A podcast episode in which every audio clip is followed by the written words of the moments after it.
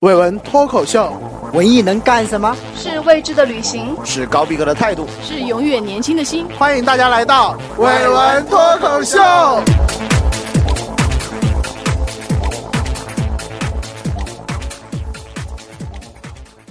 大家好，我是大飞。大家好，我是腿哥。大家好，我是球球。大家好，我是小陈。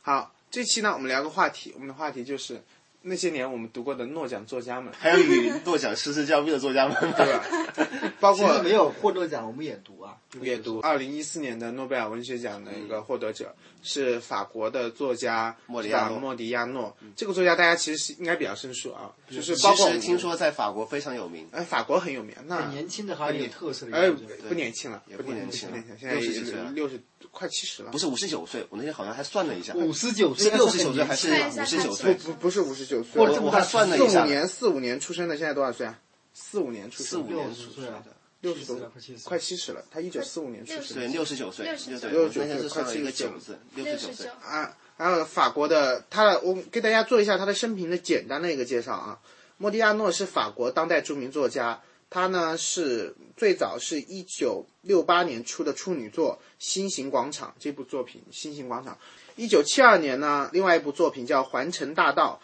获得了法兰西学院的一个小说大奖。一九七八年，他的最著名的一部作品，现在国内如果有人读过，也只读过他这篇作品《暗店街》。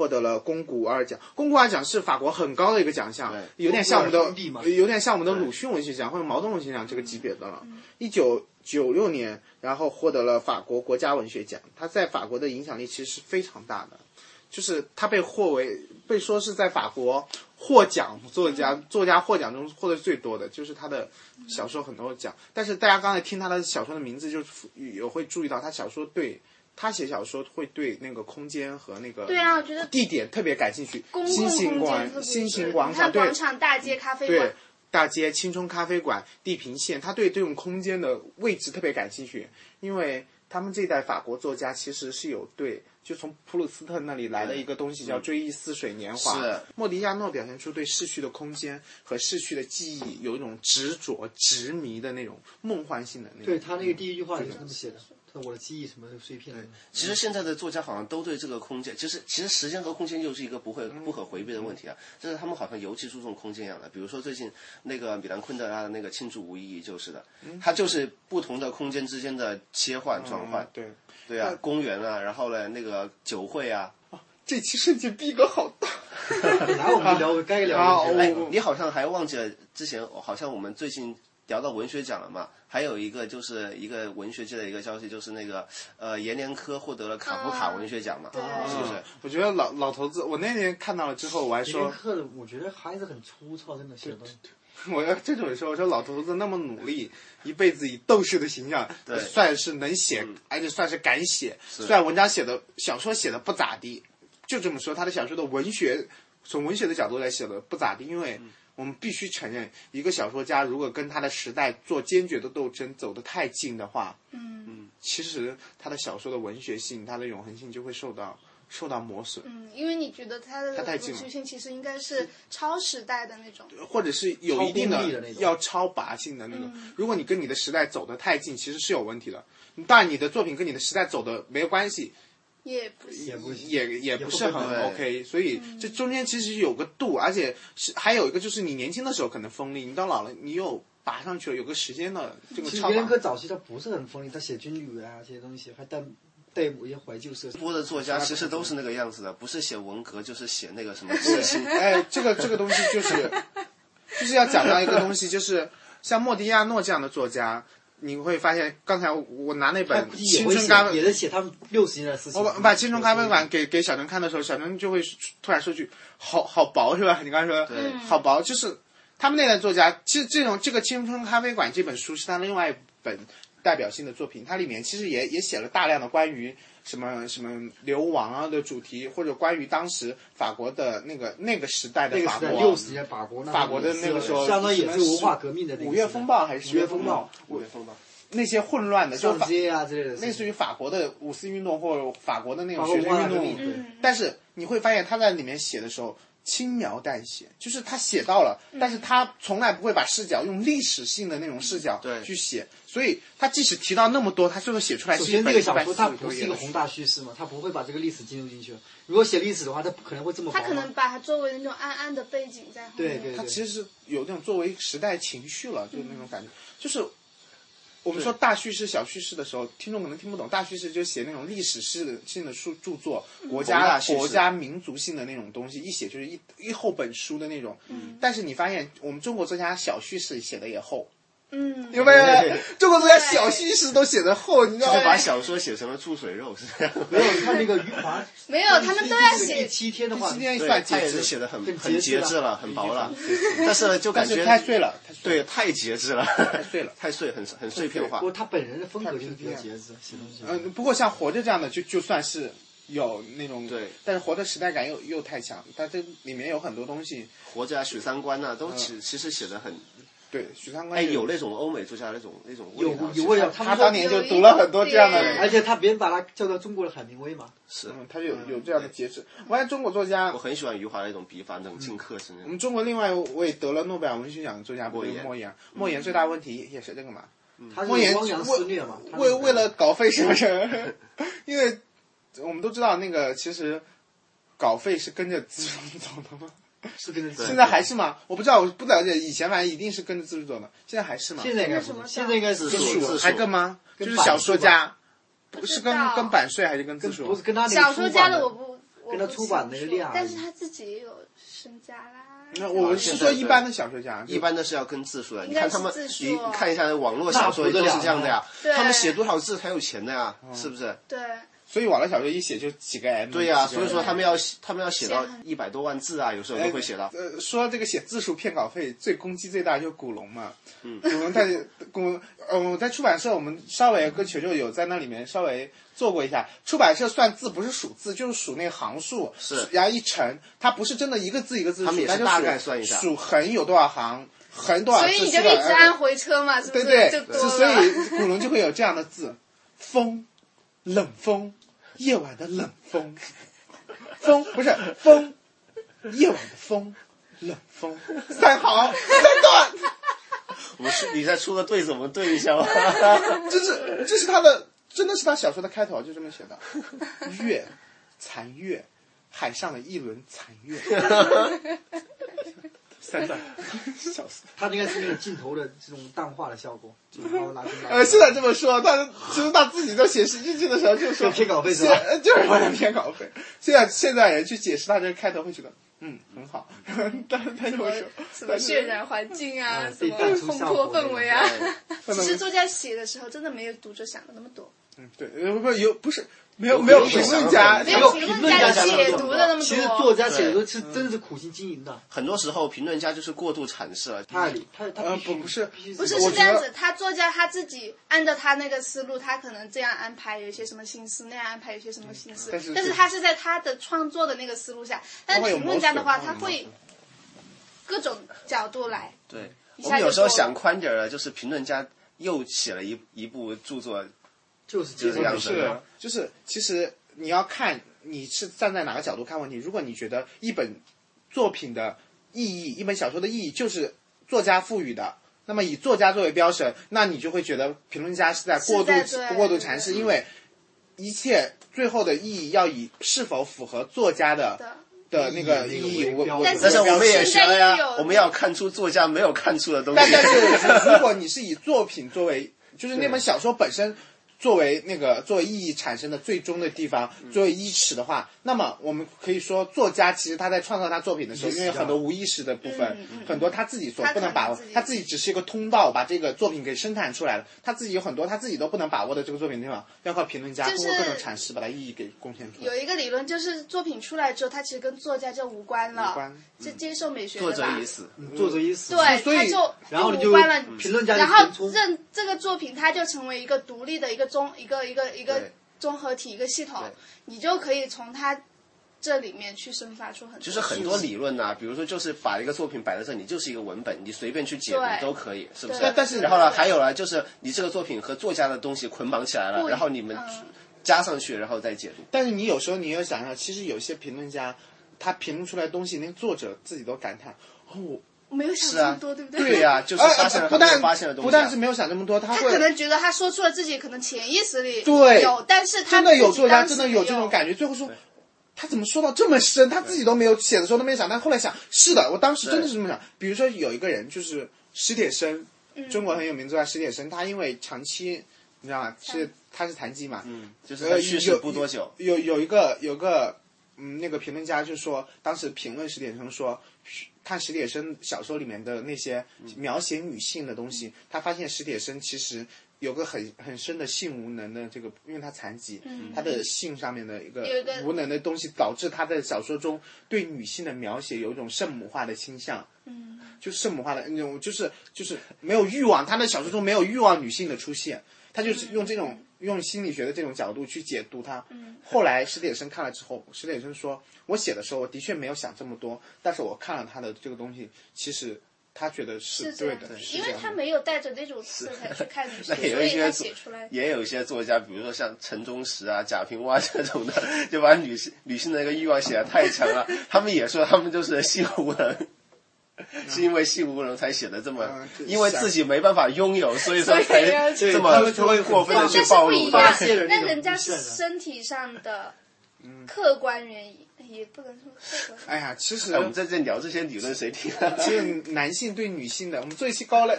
高冷的节目是吧？其实男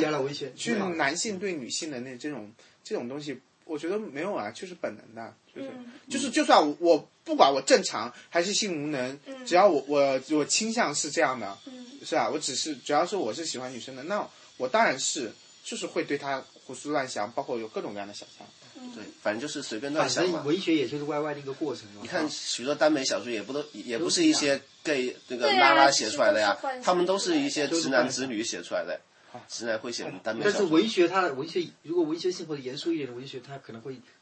加入更多的一些那种 心理的呀、社会的呀、文化历史我。昨天读读卡尔维诺的，卡尔维诺这个人，我觉得真真恶心。活着就写未来千年文学备忘录，他 写了他写了未来千不是他千，不是他看我这东西其实挺，就他挺有写起来就很有创意，就我的意思是这很少没有见过这种种人很自大，你知道吧？一个活着的人就写未来千年文学备忘录，就是你敢说色角挺有挺呃挺，细他就开始在在写未来一千年的文学大概的一种状态，他敢敢写这种东西，他就会觉得像卡尔维诺这样的人就会觉得，还有前瞻性。呃，不是小说就应该是是一种故事，就是是对传统故事的一种精确的一种表达和一种复述，所以他就会认为小说中不应该出现心理描写。嗯，他真正的小说是经验和经验的直接的打通，就是我说一个这个故事，我用最简单、最简洁语言是，然后我用这种朴素的语言说出来，你会有一种直接的这个经验，你就会把握到，你就会直接体验到了，对，就就哎跟我，最近你不用用心里描写就，和中国古代小说一样的，对。就是那种古代说书说书人的角度。你就是一些很现代小说不客观的一样了。客观的一些，比如说景物的描写，什么的描写。然后我最近就教小孩子写作文一样的，我说你不要动不动就说我很悲伤，我很难过，这种谁看呢？我说你要写，我走在路上，我看到了太阳是黑色的，就是要预这个已经太过分了，预 警你不能预警啊！你不能教小孩子写这个，我知道你这个是今我就给年对。他举一个例子嘛。对对，你小孩子不能这么写。如果他要写我走在路上，太阳是黑色的，他们老师会打岔的，说你这个有问题。我跟你说，如果是一个小学生写，这个是不健康有我就给他举了这个样的一个我知道例子，。比如说那那个那个鲁迅的，呃，我们家后园有一棵，这边有棵枣树，还有一棵枣，只有两棵树，一棵是枣树，另一棵也是枣树。一个小学生模仿说，我们家院子有两棵梨树，这棵是梨树，那棵是梨树，重复啰嗦。所以各个年龄阶段其实老师就是品味，也就是也不是也不是不是所有老师都有那种品味的，就跟我们当年他可能他知道，但是大纲大纲要求。不是大我非常清楚地记得我们初中时候有一个同学抄了一篇鲁迅的文章，节选鲁迅的一篇文章，然后呢当周记嘛，一一一一个题目，然后当周记，然后觉得老师给了他八十分，八十分就是算那种中档的那种那种分数了，就是一般就是九十分、九十五分作文分才算很高分嘛，给了他八十分，我们的我们同学在吐槽，然后给了鲁迅的文章，他只给我八十分。不是，老师有时候考虑的是在你这个年龄阶段写出这样的文章是有问题的。老师他是有时候考虑是这个问题，他所有那个写的那个比较好文章，说人家鲁迅那东西，他都会有语境的。有语境，而且有有年代感。就像你你刚才说的那个天上有一栋黑色的太阳，其实是有问题的。其实如果你他那个是没没谁的小说有，写的呀？那是那个安娜卡里静静静的静地顿河，肖洛霍夫的。如肖洛霍夫也获得过诺贝尔文学奖。对，如果是从前后的那个角度，如果是在放在他那里，全家那个战友全部死了，在尸体堆里爬出来那种昏天暗地。有这么多背景，看到太阳是黑色才顺理成章。如果你真的是你只是心情不好，看到太阳是黑色，你是有问题的，你知道吗？我就在讲他考试考砸了，应该怎么办？看到太阳是黑色的是有问题的，你考试考砸了对呀，了我。觉得有时候文学他能把那个经验，他不可能，就你给他传达出去的时候，就不一定是每个人所有人都能都能达到那种经验的或者那种感受的啊。，我们扯得有点远了，我们再回来对。对对，我们再我回回来回来讲了诺贝尔文学奖，诺贝尔文学奖这个，哎，然后今年村上春树又陪跑了。他们说村上永远就不要得，如果村上得了，那那么就少了一个话题，诺贝尔文学奖对，也少不会有这么多人关注了，是这样吗？而且就跟那个是不是跟莱昂纳多一样的，小李子一样的。小李子吧。他们说村上春树就是诺贝尔就是诺贝尔那个文学界的小李子嘛。就是奥斯卡的小李子。小李子是拿了一些小李子就是从来没拿过，对奥斯卡他是金球奖的常客，但是从来没有拿过奥斯卡呀，四度还是五度提名都没有拿，四度提名了。他肯定呃像村上肯定年年提名。村上的他小说写的真好，我就喜欢，我就特别喜欢。他是不是就看了挪威的森林市场跟市很奶的场走得很近的挪威森林上面有暨南大学几个字，你看到没？啊，有暨南大学，因为那个是林淑华翻译的，林淑华林少华，呃林少华，他对，因为林少华当年是暨南大学的。他，就说我在暨南大学的宿舍里翻译这个对。跟老师楼里我不的。太记得初中的时候看的。呃，那个我看了挪威的森，所有的村上的所有的长篇我都看过，基本上都看。挪威的森林啊，海海边的卡卡夫卡卡海边的卡奇鸟怪形录啊，奇鸟形状录也有翻奇鸟怪形录，还有什么冷酷世仙境，残酷世界与冷冷酷酷仙境。境，还有什么来着？反正我还有神的孩子1984全跳舞，那个没看一 Q 八四啊一 Q 八四是最新看的，都看了。其实村上的小说其实很有意思，就是很好看。如果推荐，哎你刚才说错了，应该是世界尽头与冷酷仙境，就大概这个意思。嗯，对对，世界新的运动会。我建议大家去看村上的小说。如果我们听众当中有一些想看小说，可以看村上春树的。第一个可以装逼，就是村上春树的小说，就是你拿一本村上春树《海边的卡夫卡》，坐在一个咖啡馆里面。海边卡夫卡其实是一个咖啡馆，然后然后你坐在那里看，就会觉得你 level level 很对好。逼格非常高。为什么？当时就是正在此刻，有个人拿着那个，就是这个那谁的呀？就写那个生命不可承受之轻那个。啊那个你让他对，你们俩要是拿了一哦，两你也没得诺贝，尔文学奖，你也没得啊，这个。而且最好要是一个男的拿着这个，一个女的拿着挪威的森林，我跟你讲，这肯定有火花的，这绝对有聊头，真的。对啊，真的很，因为他们俩正好这个气质两很像。而且他们两个都没有得诺贝尔文学奖。他俩气质完全不一样。而且还想补嘛，我是想补，不是相对同，相完全不一样特别互补那种。那个然后村上村上是在日村上是有本，隐秘，据说是在日本文坛也不怎么就是受他们那些作家的待见的，因为他写的东西都和日本的文日本传统文化呀、和文学啊都没有什么关系，因为他写的都是非欧美化的东西，这些意象啊、摇滚乐啊那些不都是他都是咖那个啡馆的，呃不都是一些西方的元素啊？，你说这个也对，但是他那个小说很奇怪，他他小说开头，如果你读过村上的小说，你就会知道村上的小说开头就是一个人在煮意大利面，放摇滚，放那个不是摇滚，放那个那个音乐。他就是挪威森林开头是这样开头的，如果给我就时间久一点，如果更久一点，我会记住他那张脸。这个飞机到了什么？就他呃的飞机飞机上在放那个放那首放那个挪威的森林嘛，然后还放那首想办法音乐想指指什么东西。都是很文艺的一种。就很文艺、很小清新范的煮意大利面那种、那种范儿。但是，呃我建议大家看他的作品是，他的作品真的很好看。比如他的所有的作品里面都有个神话，类似于科幻想，不是神话，幻想的那个那条线，就是就是很很他是很沉浸在炫的幻想一个奇幻的一个线，还有一个很现实的线，两条线交错交错的平行交错往前推，所以他写他的小说很可读性很强，对，大家可以就是看他可以，这当然就是青春期的小朋友，就是肯定喜他可以满足你所有青春期的幻哦，想。对我那会儿是对因为就是看挪威森林，就是你在一个才觉得自己是青春期的。对，挪威的森林，绿子就是站在一个在广场上面四处寻找，我在找那个出口。哇，你就感觉那个感觉非常好，是不是？啊，我怎么就记得我这种人非常龌龊？我就记得最后那个男那个那个那个男生那个男生后来不是渡边君还是什么？对，呃这个是不是叫渡边君渡边他他最后他不是他在那个疗养院不是认识了一个那个年纪很大的，跟跟跟嗯跟他在跟跟跟跟绿子是在在一起在一块的那个在疗养院的一个三十多岁还四十四四十多岁的绝经的绝经的女人，对然后他们俩。他来看他，然后他们俩发生了一次性行为，行为嗯然后在发生的过程中，然后那个那个渡边就跟他说说，哎呀，我要不要拿到体外来，拿到体外来？然后那然后那个女生她说我不行了，我要拿体外。那个女生狠狠的抱着他，就那个那个那个那个女人狠狠的抱着他说，到了我这个年纪，你想怎样就怎样。没事，到了我这年纪，我记得的是羽毛呢，是我是不知道你们记不记得这个点？就羽毛，有一个小一个小女孩嗯，跟那个女跟那个女人一起，同性之间的，有，有有个他的那有个什么是是形状特他不是别漂亮。挑，不是他挑逗她嘛，哦知道知道。抚摸她、安抚她的我也，记得那个那一段子，就就那一段我记得，但是。呃，十三岁的那个女孩。挪威森林里面其实讲了一个真的是一个很残酷的一个现实，青春现实，就是说，如果我们俩之间真的是认互相认识，从小到大这么好的关系，我还能不能跟你发生性关系？不是他主要就是我们还能不能其实他是就是我们俩真的就是，我对你什么都知道，你也对我什么都知道，我们两个就是我摸你的皮肤和摸我的皮肤是一样的时候，我们俩还能不能发生性关系？你就感觉你和他做爱就是在和你自己做爱一样。对对，我说我讲的我讲的是表象的东西，但是我我对对我觉得你看了这个小说之后，我只只对这个东西感感兴兴趣，那因为你是青春期，其实我只对这个兴趣感兴趣你现在想回过来看的话，他写的其实就是三个人的故爱情故事。那个三个人其实就是我们在青春的或那个谈恋爱的时候，肯定是会有。哎，我们可以做一期村上的专题。三三角恋对三角恋，你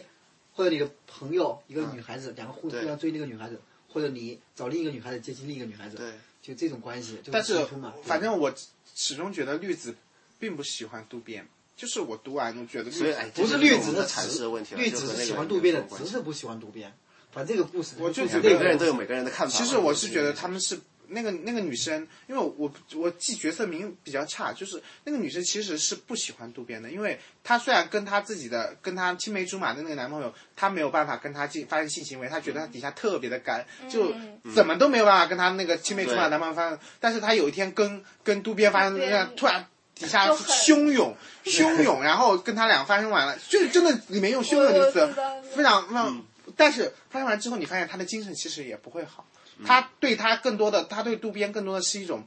友谊上的，或者是一种精神上的一种，或者是爱慕，就精就是是有她们俩他是好闺蜜，他也不是爱，不是爱情，和另外一个人就是纯粹是性爱啊。他不懂，其实他是不懂，所以这种这种他就是写的那种青春期的但，是我其实包括他最好那个海海边的卡夫卡写那个人的逃亡啊，对对。就呃，我这里对大家，如果大家看村上春树，不要看，不要《挪威森林》，虽然是在中国大家知道最多的一本书，但是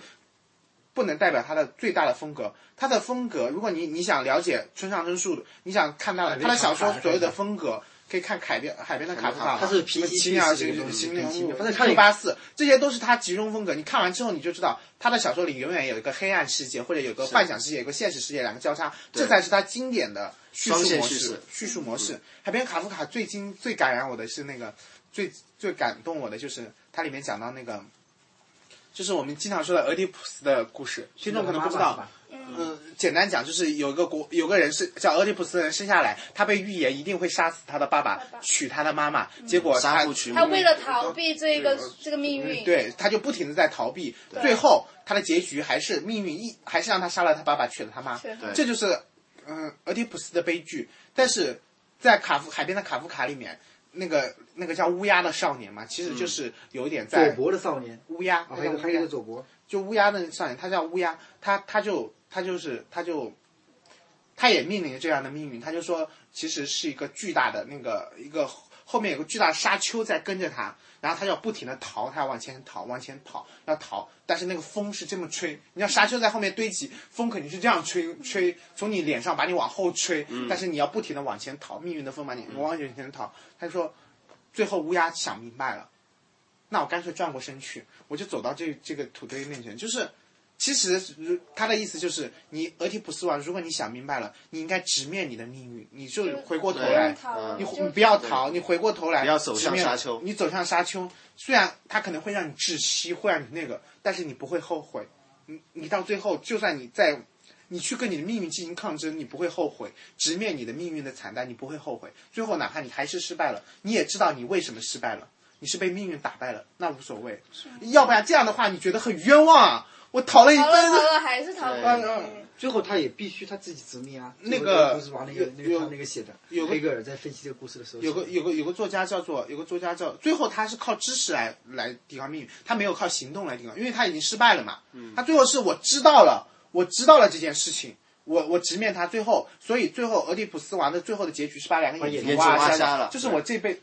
西方眼睛代表着知认识知识。呃，光明嘛，这些代代表理性嘛，其实代表理性嘛，其实就是我是一个无知的人嘛，我我的最大错误，这辈子最大错误我是无知嘛，放弃自我所以所以就把眼睛勾。他不是，他其实没犯什么罪嘛，他无呃有个那个叫西方三大那个奇幻小说《碧海传说》，就是雀鹰，雀鹰，他那个男主角雀鹰也是年轻的时候犯了一个错误。就把一个恶魔放出来之后，那个恶魔一辈子就跟着雀鹰。那雀鹰的上半辈子就是不停的逃跑，那个恶魔就跟他后面追。终于有一天他跑累了，跑到他甚至跑到天涯海角，跑到世界尽头，终于跑累了。然后他终于反过来去去面对这个黑暗面的时候，喊出这个黑暗面的名字的时候，他发现其实他战胜了他。然后到第二部的时候，黑鹰就成为了一个大魔法师，是另外一个故事了。其实就很多时候，其实面对生活的这个东西，就是我突然想到魁拔了，魁拔，其实他现在还没有认识到他自己，是吧？对，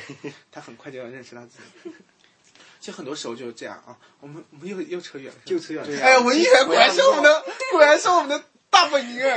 回到诺奖，回到诺奖，诺奖其实这种主题在小这种诺奖小说里面很常见，就是什么对吧？寻找名师啊这些东西，根的主题，根的主题 root，根的主题之所以多，是因为诺奖它有一个非常鲜明的，就是一个标准，就是反政治性。诺就是米兰昆德拉另外一个一直得不到诺贝尔文学奖的人，他最大的问题是，被认为最大的问题是他被人因为是政治性太强，很强的那种。政治倾向性太强，就是诺诺贝尔文学奖只颁给文学奖。他应该但是比较但是流流亡但是我跟你说，《庆祝无意义》这本书出来之后，我强烈的感觉到快了，快了。如果老作家咱能再能熬是他他他其实也写到那个斯大林的那些东西了，但但是他是是这次是把它不一样预言化处理了这次，不一样了。对，他是把它预言化处理。这次是跟生命不能承受之轻，包括早期那个不一样格之春啊呃生活在别处，他不再把这些事情当做一件事情来写当做一个预言，他就是把它从具体的历史抽到了一个文学性的预言上去了。对他成功了，其实他成功了，他超越了自己。我看《庆祝无意》的时候非常感动，老人家终于超超越了他自己，真的。我也是，我就看这本书一气呵成，几个小时就给他看完他。真的，你可以看一下《庆祝无意义》。如果你早期大家看过他的一些书的时候，你看《庆祝无意义》，你知道，就感觉其实感觉最后很感动，你就说就是说无意义才是生活的全部。我就感觉他到底是在说他自己了，还是我觉得把他这一种能量散发给我们？一个老人写了这个东西的时候，其实是非常跟我们不一样的。是悟到我们人到我们是我们的时候生活是不一样的而且他也算功成名就了。虽然得不到诺贝尔文学奖，对米兰昆德拉来说，他不 care 了，当然得了之后肯定还是那个，肯定还是就像那个莱辛多莱辛，就是写非洲写写那个野草在歌唱，他的最著早期最著名的一部作品叫《野草歌唱》，后来她是个女性，后来女性主义的那个作。呃，倾向比较重，后来写了那个《金色笔记》，我有翻过《金色笔记》，然后这个是完全是被认为是一种女性书写，然后后来又写了一个，最近又写了一个叫《裂缝》，这个被攻击的比比较多，觉得写的裂缝嘛，女性裂缝，你能想象这些女性的那个？示那个对，她也是个诺贝尔文学奖的获得者，是零他九年吧？是还是她当年是不是？她当年获得那个获得了之后，其实她当时也是所有的奖全获遍了，基本上大奖全获遍了，就差个诺贝尔文学奖了。一个老老太婆，然后回家回家就突然有突然接到电话了？然后一大堆记者就冲上来了，说采访他。当时老人家就是直接坐在楼梯口，他们是听过那个英国故事 他们英国人，你知道，英国一个老太太多优雅，你可以想象她这肯定是个很优雅的。如果是平时，肯定要坐在那个那种沙发英伦沙发上，这样这样这样交着手跟你在聊。他当时老人家什么也不顾，就这样坐在楼梯口。受这帮受这个 这帮记者的那个采访，你可以，其实后来就说诺贝尔文学奖就是要熬，看谁熬的时间久。只要我们家，我跟你说，村上我一点不担心，毕竟还他们就是他们就是说村上总有一天会得的，就是时间问题。对对，就跟小李总有总有一天要得奥斯卡一样的时间问题，我是这么想的。对，我们家其实我们家米兰昆德拉也不用起，就在这两。我觉得他那个村上春树那个东西，他因为诺贝尔文学奖更倾向于就是一种他那文学体能体现一个民族性的，或者有一些呃没有没有，民族你这个是误解，你这是没有，你就是看到很多诺奖文学奖，它文学主要都有自己强调的是一种普世价值。嗯对。对。普，世价值更没有。民民民族性也也也有，有段时间比较喜欢颁给民族性。马尔克斯。对马克思包括你看，你看，你看日本的那个小说家里面，大江健三郎是渡边淳大江健。包括那个以前那个渡边淳一没有，对，但是没有渡边淳一没有没有没有，这个诺贝尔这个获得日本的就是渡边淳一和川端康成，他们俩获得了。杜边淳一没有，对不大大江健三郎啊，我说错了，就不好意思，就大江健三郎和和和那个川端川端康成，川端康是写的特别，像那睡美人个小说，你看里面写的就特别的日本化，就是特别日本印象特别重的那种，就日本。的那种那种那嗯种。川端康成当年的我，他那些什么雪国呀那些，嗯雪国和还有睡美人。睡美人那些睡美人啊。我都看过。他。伊豆的舞女啊，因为比较比较短就是比较短。很短很美的，很美，就是日本的那种对。特古老的东西在里面。但但是怎么不能打动人，对不对？不？哀啊那种情绪嘛。我觉得其实大像佬健三郎，他也是写的。大江健三郎，嗯，大江健三郎开呃开始受现代现代艺术现代派的影响，仇人童子像里面。呃我看我只看过他的《仇人童子》，他有童子系列，有好多个童子，什么什么什么，反正都被翻译成什么什么童子。我看的是《仇人童子》，它里面其实是有现代派，有那种那种魔幻的东西在，有那种其实是是有那个像马尔克思的那种东西在。它其实是我我自己感觉，如果是那个仇人童子从那个角度看，其实是有一种就是日本的 百年孤独的感觉。你们可以看一下，有一种日本的百年孤独的感觉。就是如果讲到最二，其实对中国人诺贝尔文学奖对作家当中，对中国作家对中国文学影响最大的，高行健，不好意思，你要说莫言的，我知道。不是啊对中国影响最大的就是马尔克斯啊。是马尔克斯的《百年孤独》啊。你不知道，哦但是哦我还以为八十年你要说的时候那莫言呢个火力要不行啊基本上那作家里面都会受对到他的影响。对，他莫他的影响太大了，影响了现在我们。而且他的文文风特别好学，就是是你你一看这东西就特别有那种有感觉，想要有灵感尝试的对啊欲望对对是这样 我我每次我想就像写东西的时候，我就会翻一段，哎，就是就是感感觉就是和现在的那些魔幻的电影呢，就是不是他不是那种他题材不是，那种魔幻，他是突然就把你吸入到那种气质，孤独的气质，只有孤独那种感觉以后，你才有想写东西的欲望。没有他就是把所有的场景就设置在一个啊马贡多家族，呃，呃，就是那个那个他那个小说，其实你看多以后，他发现他是完全是，他有一个人在搅出一坨粥的一坨粥的感觉。你不要描述感觉，跟大家讲一些写东西就是感觉，我我知道那种写东西是一种感觉的，它不是说你要你要怎么样怎么样怎么样，或者你要想很多很多就是它里面它就来的感觉就很奇怪的东西，比如说在编织一些什么果实毯呐，阿姆兰塔，嗯，它里面其实有很多很多，它都是预言了，果实坛，这包括那个些寓言升仙呐你活着已经死了的意思。它包括它里面就是它里面有个最大的预言，就是关于遗忘嘛，就是突然有一天，整个整呃个村整那个个什么香蕉村里面自从那个有得了那个自从这个香蕉公司啊，就是西方植入之后，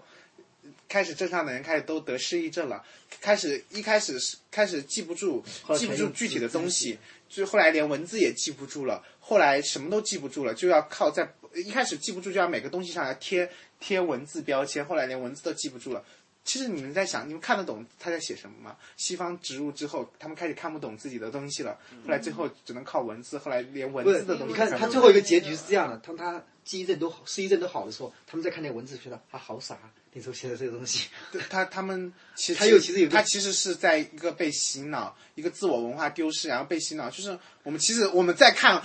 那个什么连鹤方壶，再看我们我们中国古代的联合方壶，或者拿个煮个什么鸡缸杯，不管什么东西，其实我们叫不出它名字了。对，嗯，比如说你再拿个农村的耙子、厨子，让小孩子认，陈志祥也不认他不认识他的东西啊，这就是他说的遗忘。他其实是在讲这个东西，到最后会把遗失。对，会把文字也给遗忘掉，要接受一道新的一种，就像我们再也看不懂。当你接受新的东西的时候，你再去扩大。他讲的是这个其实就是人的清醒的过程。但是他是在用一个遗忘的东西在写，包括他写了很多很悲伤的，就是那种意象的东西，其实都是在写这种东西。他就在写他的那个民族怎么一步步被侵蚀，他的民族性怎么样的丧失，然后丧失之后又重塑了一个一个东西之后，那个东西的一个杂糅性的那个东西，他思考的很多，但是所以说才叫魔幻现实主义。但是很好看，这本书很好看，强推嗯这本书。但是我我我遍了我 它的版权最近才就是最最近近才出来，对以前都是盗版。对，哎我觉得黄景言那版还是不错的。然后其其实建议大家，其实要真的要看，可以看就是那个他很多很多中国小说家都受他的影响，受他那种那种断代式的那种。然后像他们那一波都号称受到了那个嗯马尔赫斯马尔赫斯的影响。尤型的就尤其你看很多小说都有余，华肯定也是余了余华是不是博尔说莫赫斯吧？言也是受，受他们都受啊的。莫言也受啊，莫言是啊，莫言他的言一个新，他还有还有风格。莫言莫言肯定是受的莫莫言莫言当年说了，他说啊，看了博尔赫斯之后，不是他不是他不是说受到他影响，他们说，哎，我看了这个作家之后，我第一我明白，原来小说是可以这样写的，他们一般都这么说，可以这样写的，他们一般都是用这样的一个好。看了之后，我们我们节目还有几分钟，我们把时间留给我们中国的诺贝尔文学奖获得者莫言了。大家可能都听，但是你们为什么从来都不承认高行健呢？不是高行健，他也是，他他当时因为林林珊我没读过，我林珊我读过，其实就写的是那个在香港是吧？两个他其实写的政治的，就反思的东西，包括车站包括对跟那个，包括中国的那个文革啊那个东西，但。是但是我真的没读过，然后因为可能是因为他到封锁法国去了。封锁的原因，而且，哎其实高行健他对中国的先锋文学，包括戏剧探索啊，我们以前哎都学过嘛。那个我觉得，都我看我看的文学史上他们写的，其实我都是那种找不到他的。我觉得给活着的人写文学史就写写吧，写 写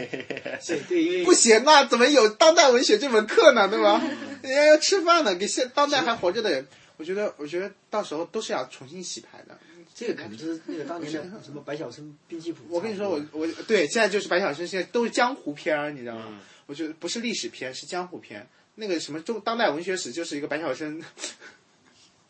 江湖的一个排行榜。他不是说那个是分房子嘛？什么那个谁分个大一点的，所以写的多一点？我觉得其实 其实中国其实说能够有诺诺贝尔资历的，或者说有那个技巧的，他莫言还不一定。莫言肯定不是最好的，因为因为莫言他是量多量大。不是莫言是是在西方，西方比较受待见，他翻译的的多。多对其实这个也是一个你必须要翻译，就是翻译作品翻译的多产多量像我我上次参加那个那个讲座嘛，那个卖家，啊，麦嗯家，然后他就讲到说中啊、中国的那个作家的作品，就是就是其实就是因为这个翻译的这个问题，因为你没有传到国外去，其实别人看不到，你的 影响力就不大。而且那他卖家那时候去法国那时候他发了微博嘛，在腾讯微博里面我而且像他的这种作品，在其他国家翻译的多，其实也是讲契机的。对，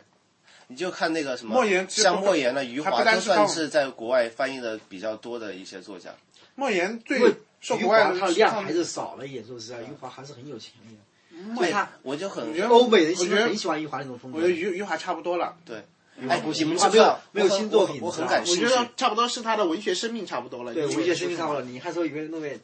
他因为他最近一直在写的一些东西，是差不多了，我也感觉差不多。那个，我有你，就是你们有，就是你们能不能给我解答一下，为什么就是北岛的赔率会这么高？北岛哦，北岛他他有一首先他现他现在也就是说他的视野已经是国外的视野，他逃逃亡过去以后，他跟跟国外打得很很熟的。你现在知道他在哪里吗？香港香港中文大学教书，好像是。他以前是去法国的他北岛在中国文文坛的这个地位，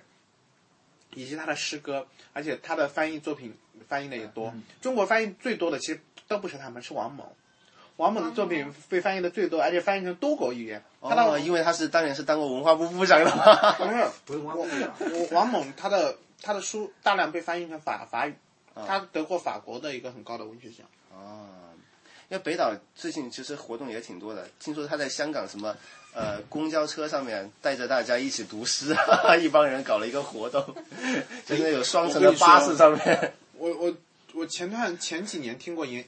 北岛的讲座嘛，在网上有有那个视频，你们大家可以打一下。北岛都基本上被我们忘记的人，对，他北岛，但是你也会发现那你要做文学上，你不可能忘记这个人的，对吧我跟你？说，我告我告诉你，诗人老了是一件很可怕的事情，嗯没有什么好说的，只是因为诗人老了。不是，你看那个聂鲁达，他们写一直写诗人，嗯，聂鲁达也也没有他，你看他写出他最成名的作品的时候，你查一下多少岁？